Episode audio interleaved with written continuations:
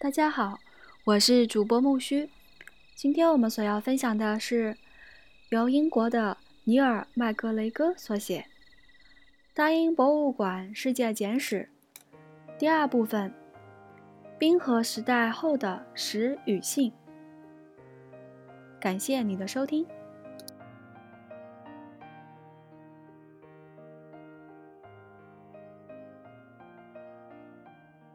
在一万年前的莫茨冰河时代末期，地球上至少有七个地区分别独立发展起了农业。这种缓慢的演进持续了很多个世纪，影响深远。为了照管农作物和饲养牲畜，人类第一次定居下来。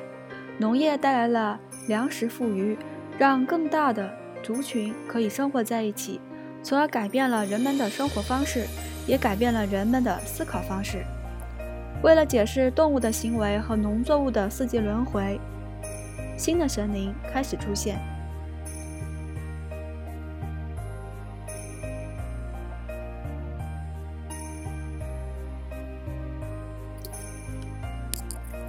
第六篇：鸟形楚。石楚出土于巴布新几内亚奥罗省。艾克拉河，公元前六千年至公元前两千年。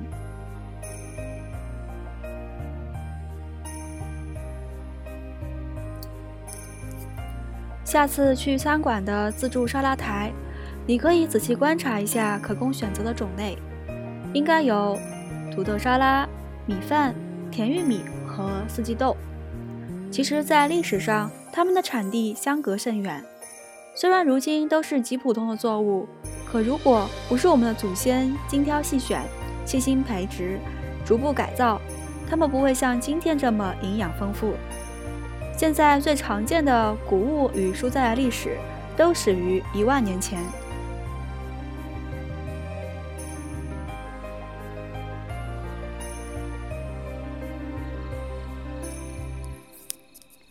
之前我们关注的是我们的祖先如何在世界范围内迁徙，现在的重点是他们定居下来后如何生活。那时人们刚开始驯养动物，对神灵无限崇敬，气候虽然恶劣，但性生活美好，食物更是美味。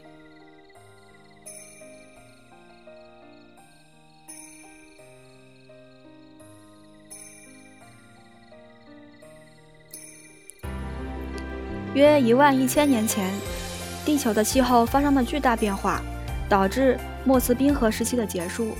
气温升高，海平面上涨多达百米，冰雪融化，原先积雪覆盖之地变成了草原，人类生活因此出现了缓慢但深远的变化。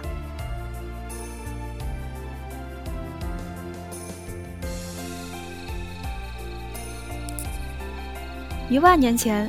人们日常生活中的声响在世界范围内都发生了改变，研磨声和捣杵声成为了新的背景乐，吹响了新食物的号角。它们改变了我们的饮食，也改变了地貌。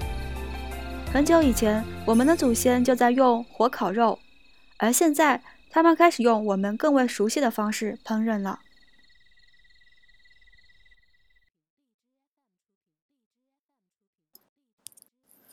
人类开始安定下来，种植可一年食用的蔬菜。大英博物馆内无数藏品，可以表现人类历史上的这一时特殊时刻。耕种在地球上的不同地区几乎同时出现。考古学家最近发现，巴布亚新几内亚也是其中之一。它是澳大利亚北边的一个大岛，也是这把鸟形杵的出土地。我们推测。这把杵已有八千年历史，用途是将岛里的食物捣碎、磨细供人食用。与如今的杵别无二致，它体型较大，约三十五厘米高，底部是一个板球大小、用于研磨的石球，磨损的很厉害，看来一定经过常年的使用。杵柄。十分方便抓握，但柄端与食物制作毫无关联，看起来就像是一只苗条修长的鸟，翅膀张开，细长的脖子前伸，有点形似协和式飞机。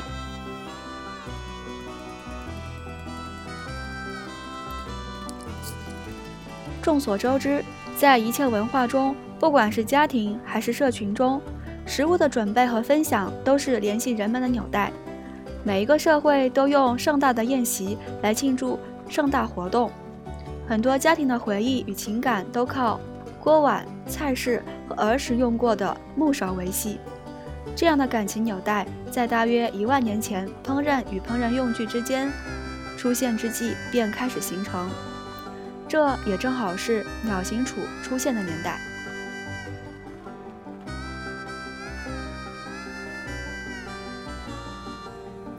巴布新几内亚出土过许多杵及臼，本节中的鸟形杵只是其中之一。这表明当时有大量的农夫在热带雨林与草地种植庄稼，以及人们以为农业始于中东叙利亚与伊朗之间的那片。通常被称为新月沃地的地区，再从那里散播到全世界。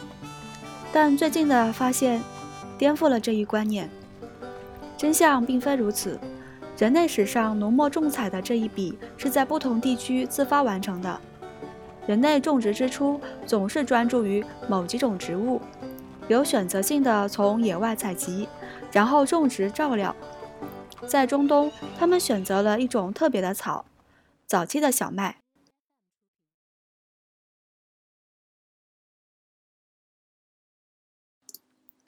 在中国，人们选择了野生旱稻；非洲选择了高粱；在巴布新几内亚的人们选择了含淀粉的植物块茎——芋头。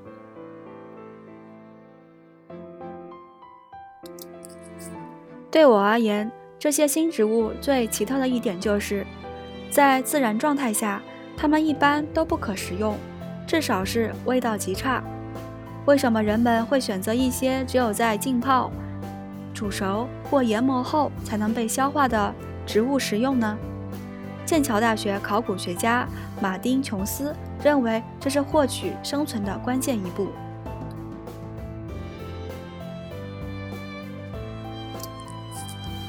在人类向全球扩张的过程中，我们需要与别的动物去竞争那些容易获得的食物。因此，如果处于竞争劣势，就会去寻找比较难获得的食物。人们找到一些如今被我们称之为谷物的小硬草籽，生吃难以消化，甚至可能有毒，必须磨成浆糊，然后制成面包或者面团。又找到一些巨大有毒的植物块茎，像红薯和芋头，也必须加工研磨，烹饪后方可食用。如此，人类便获得了竞争优势。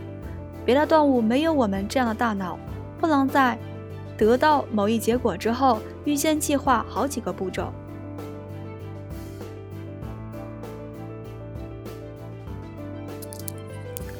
学会烹饪。寻找新的食物来源都需要大脑。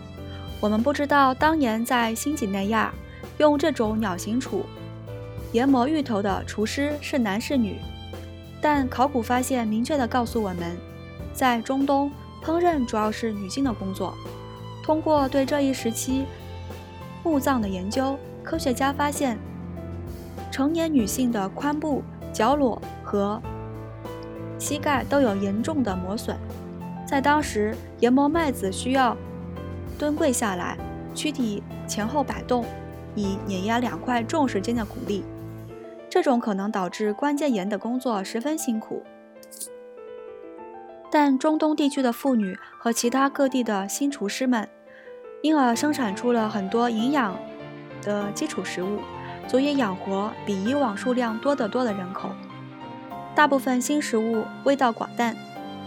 楚和旧能增加它们的风味。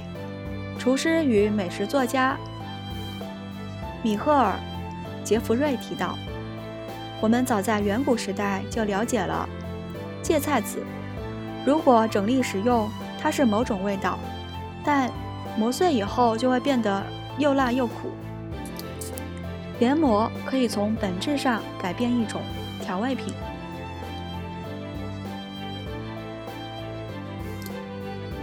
有了新的食物与调料，也就出现了新的社群。人们可以生产出富裕的食物，然后储存起来，以备将来交换，或干脆在某次盛大宴席中大快朵颐。我们的这把鸟形杵，细长优雅，看起来无法胜任日常生活中大力碾压芋头这样的粗活。也许我们应该把它看作一种仪式或宴会用具，专为人们聚会。准备特别的食物，那时的聚会也像我们今天如今的聚会一样，交易、跳舞，庆祝生命中的一些重要时刻。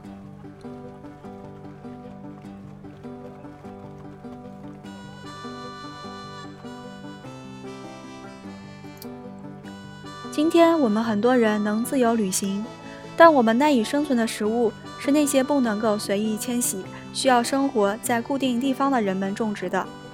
这使得全球的农民都对气候变化十分敏感，他们的财产仰赖可预测的规律天气。因此，我们毫不奇怪，在一万年前，世界各地的农民都形成了一套以食物和气候之神为中心的世界观，必须坚持的祭祀和祈祷，才能保证风调雨顺、五谷丰登。如今，气候变化比过去一万年中的任何时候都要快。人们不止向神灵祈求，也向政府寻求帮助。鲍勃·格尔多夫就是一个粮食新政策的热心推动者。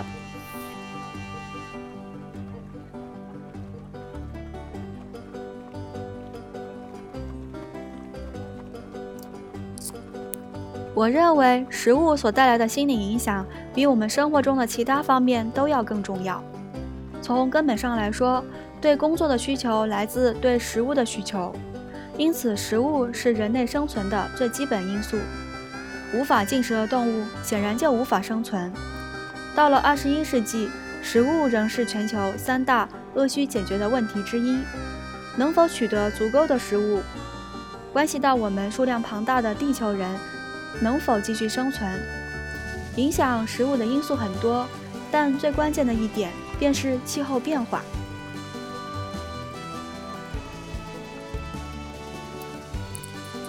大约一万年前的气候巨变让人类开始了农业生产，但如果再发生一次类似的气候变化，就有可能威胁全世界人类的生存。